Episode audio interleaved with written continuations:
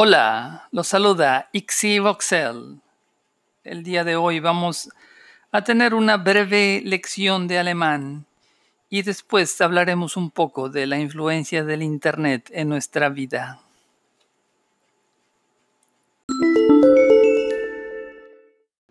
Niemand ist hoffnungsloser versklavt als jene, die fälschlicherweise glauben, frei zu sein.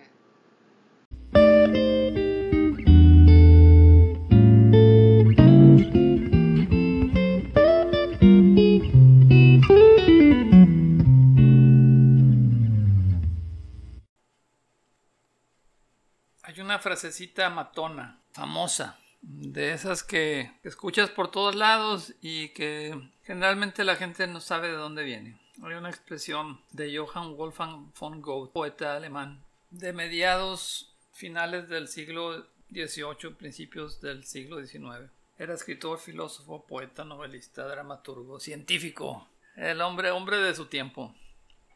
En una época en donde una persona culta podía entender cómo funcionaban los aparatos domésticos de su casa, cuál era el estado del arte del conocimiento astronómico y discutir filosofía a un nivel técnico en las fiestas de aristócratas. Total, God tiene esta frasecita de Niemand ist hoffnungsloser verklast als jene, die fleischlicherweise glauben, frei zu sein. Es decir, el esclavo más esclavo es el que se cree hombre libre. God pertenece a la última generación que vio el entorno como un todo cognoscible. El hombre del siglo XVIII podía comprender las cosas con las que interactuaba. Uno de los temas centrales de la obra de Goethe es la tensión que existe entre la libertad del individuo y la fábrica social. En su obra Goethe explora el límite corrosivo y fascinante entre las decisiones individuales que se desvían o revierten la influencia de los otros, de la sociedad. Para Goethe, la libertad era un privilegio que había que ganar individualmente y además en el día con día. Decía Goethe, solo es digno de libertad quien sabe conquistarla cada día. ¿Cómo singularizar la experiencia en un hábito donde las normas sociales y religiosas definen la conducta? Es decir, ¿cómo, cómo vivir una vida plena y no ser simplemente un robot, una hormiga, que sigue normas de conducta predefinidas. Goethe defendió a ultranza la libertad individual, pero alertó sobre sus posibles excesos. En los diálogos de sus obras podemos escuchar el hombre se extravía siempre que no satisfecho de lo que tiene busca su felicidad fuera de los límites de lo posible. Y Mefisto aconseja rompe con todo, sé libre y averigua todo lo bueno de la buena vida. La tensión dialéctica entre la realización individual y la cohesión social que preocupaba a Goethe se da en el contexto del trabajo de parto del sistema capitalista. La época que vivió Goethe es eh, la época en donde están frescas las ideas de la Revolución Francesa, donde surgen las ideas del marxismo, donde se va creando el concepto de democracia, el concepto moderno de democracia y de libertad el concepto igualitario de ciudadano, de hombre del mundo, en el contexto donde ya no cuentan tanto las prebendas de nuestro nacimiento, los privilegios adquiridos, heredados, ya no son tan relevantes como la competencia individual y empresarial. God nos dice, con una intuición profética, nadie es más esclavo que aquel que falsamente se cree libre. Esta frase resulta profética porque la sociedad actual es una sociedad donde nos controlan a través del control de la información.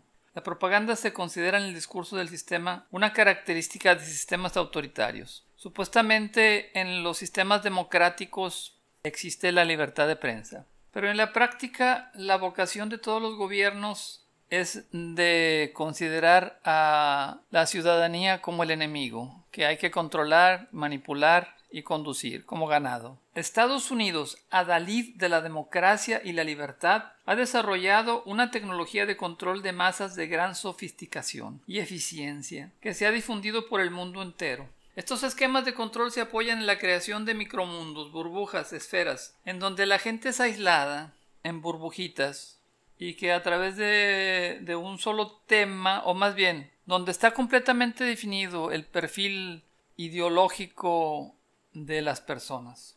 Es una desigualdad planificada. una desigualdad que se da en todos los planos, el político, el social, el económico.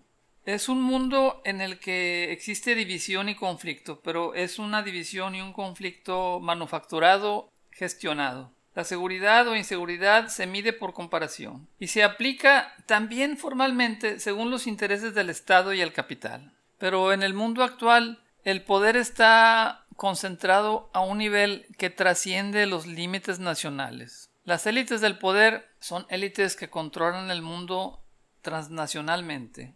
El grado de manipulación o sumisión viene determinado por la asimilación y creencia que tiene cada individuo o los colectivos en los que participa de la propaganda que emana del poder. En este contexto, la propaganda determina la conciencia del sujeto. O como dirían los marxistas, el individuo es un producto de la sociedad. Si la propaganda como tal no ejerciera el influjo sobre el hombre, dejaría de tener la relevancia para modificar el pensamiento y la conducta de la sociedad. El pensamiento entonces del hombre actual no es precisamente único.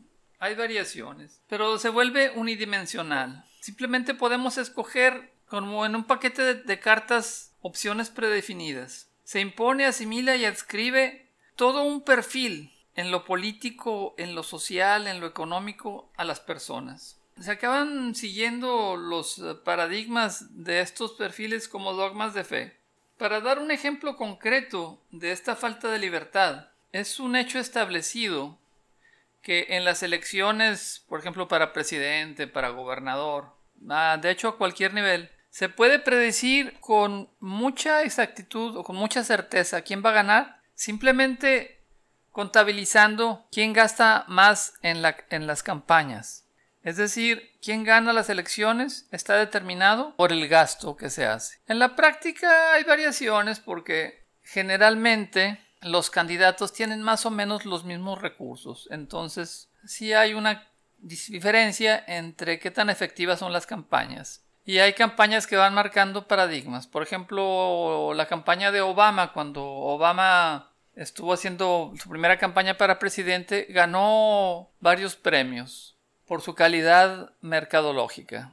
La campaña de Obama está considerada un referente de, de cómo hacer una campaña publicitaria. Andrés Manuel López Obrador utiliza millones de spots y el régimen actual mexicano está caracterizado por una fuerte inversión en la publicidad. Se van manipulando además las leyes para permitir que funcionen estos mecanismos de influencia a través de la propaganda. Ciertamente los consejeros electorales o magistrados en lo personal pueden excederse en la interpretación de la ley, pero es una ley que, que no hicieron ellos, que les toca aplicar.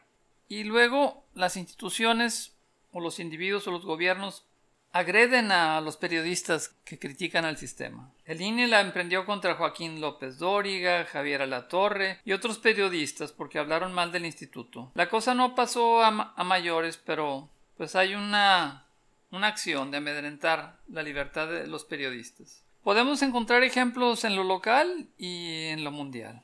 Entre las víctimas del terror del 11 de septiembre en Nueva York y Washington se encuentra la prensa estadounidense, en especial los noticieros de la televisión comercial. El sistema de noticieros en Estados Unidos está diezmado por la autocensura, por enmarcar las noticias en un marco que sea acorde a las necesidades de las élites del poder, empresariales y políticas por dar la información siempre con un toque patriótico. Las cadenas privadas de noticias angloamericanas están lejos de ser el quinto poder que soñaron ser.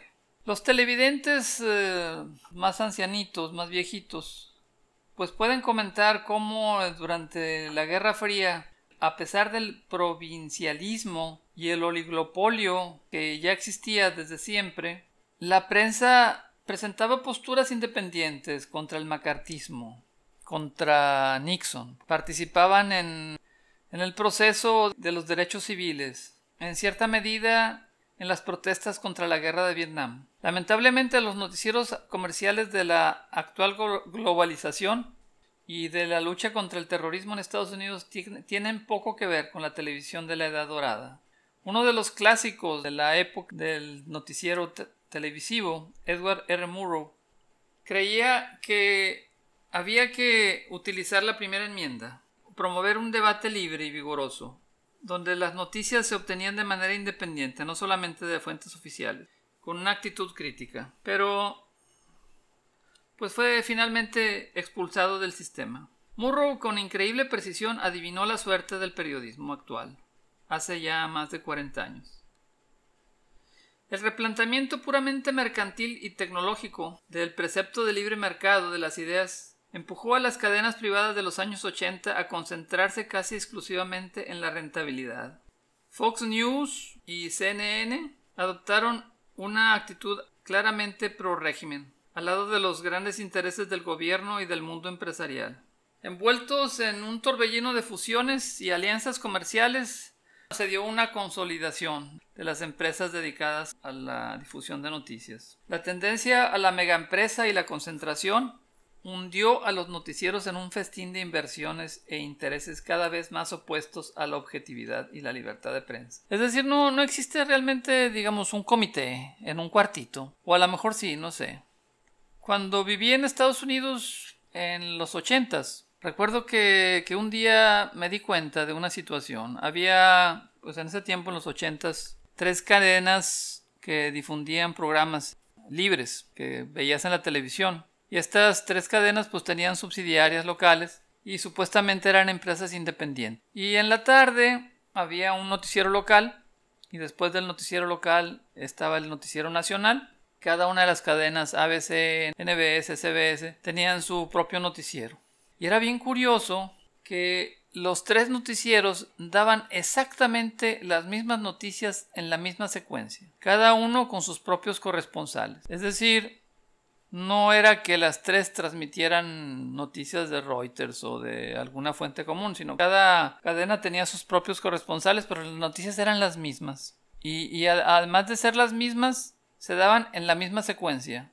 La única diferencia era que al final del noticiero había una que le llamaban la historia humana, que era acerca de algún gatito en un árbol o algún niño boy scout o alguna ancianita o alguna cosa de ese tipo. Esa era la única historia que era distinta. Todas las demás eran las mismas.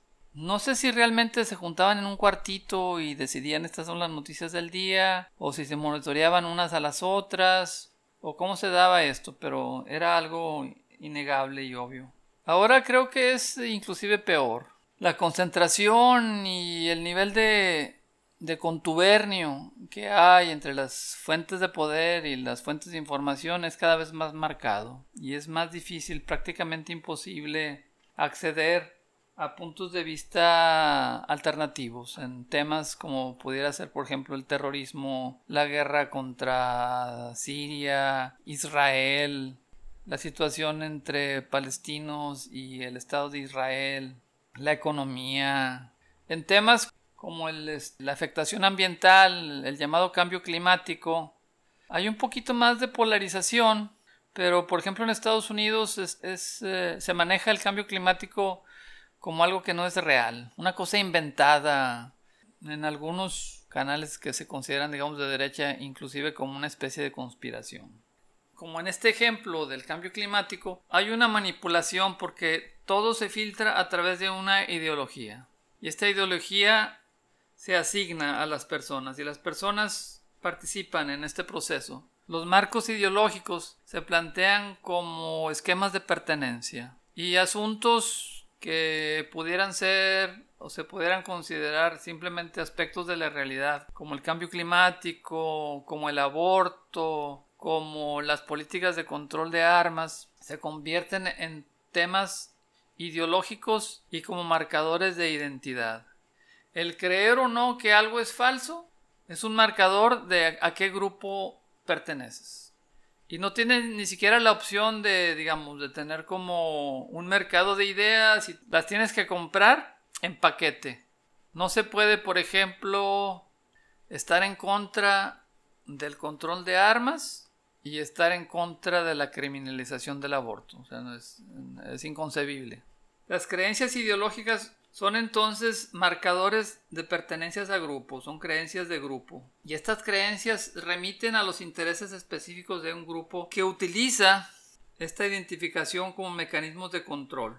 Y de hecho se utilizan para venderle el mismo paquete a diferentes mercados. Simplemente se enmarcan en diferentes, en diferentes complejos ideológicos, pero atrás los temas que las élites consideran de fondo, que es el manejo de los recursos, esos no se puede ni siquiera discutir en los medios de difusión masiva.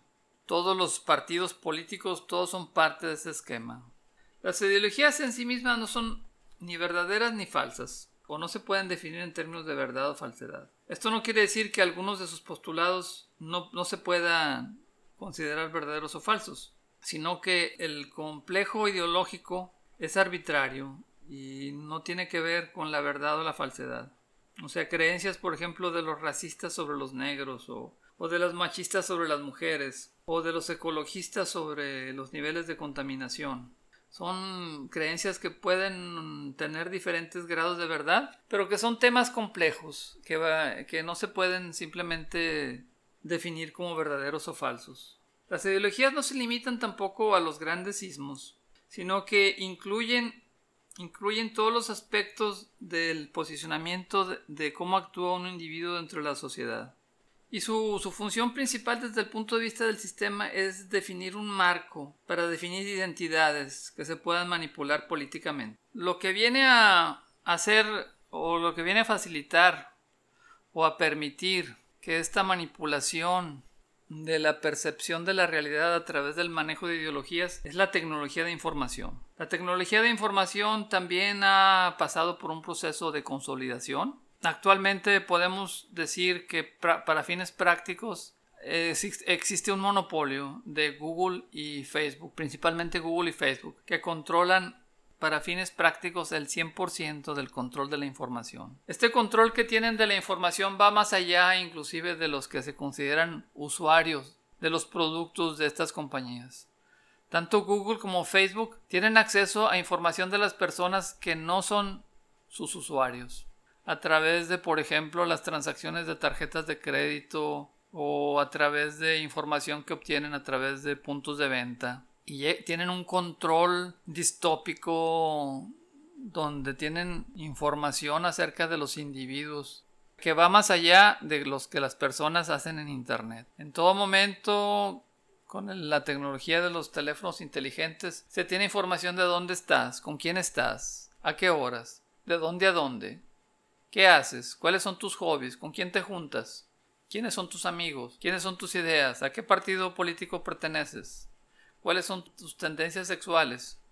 ¿Cuáles son, tus actitudes ante la discusión de las políticas de género o tus, tus gustos sexuales? Toda esta información la tienen Google y Facebook y la utilizan para definir grupos de manipulación, por ejemplo, en las elecciones políticas. Todo esto es cada vez más eh, sofisticado. En Google, además, por ejemplo, administran los resultados que ves en una búsqueda. Los resultados que tú ves en una búsqueda no dependen solamente de criterios técnicos de la información en sí, sino que se filtran de acuerdo a cómo Google te define, a qué burbuja te asigna. Y esto tiene el efecto de que no solamente están, digamos, monitoreando cuáles son tus gustos, sino que te están gestionando, administrando, qué piensas, cómo piensas, qué piensas que es verdadero, qué piensas que es falso. Y esto se hace tal, con un impacto cada vez más fuerte. Nos afecta a todos, inclusive los que se consideran que están por arriba de la manipulación social. Absolutamente todos los seres humanos en el planeta estamos sujetos a esta manipulación de la información.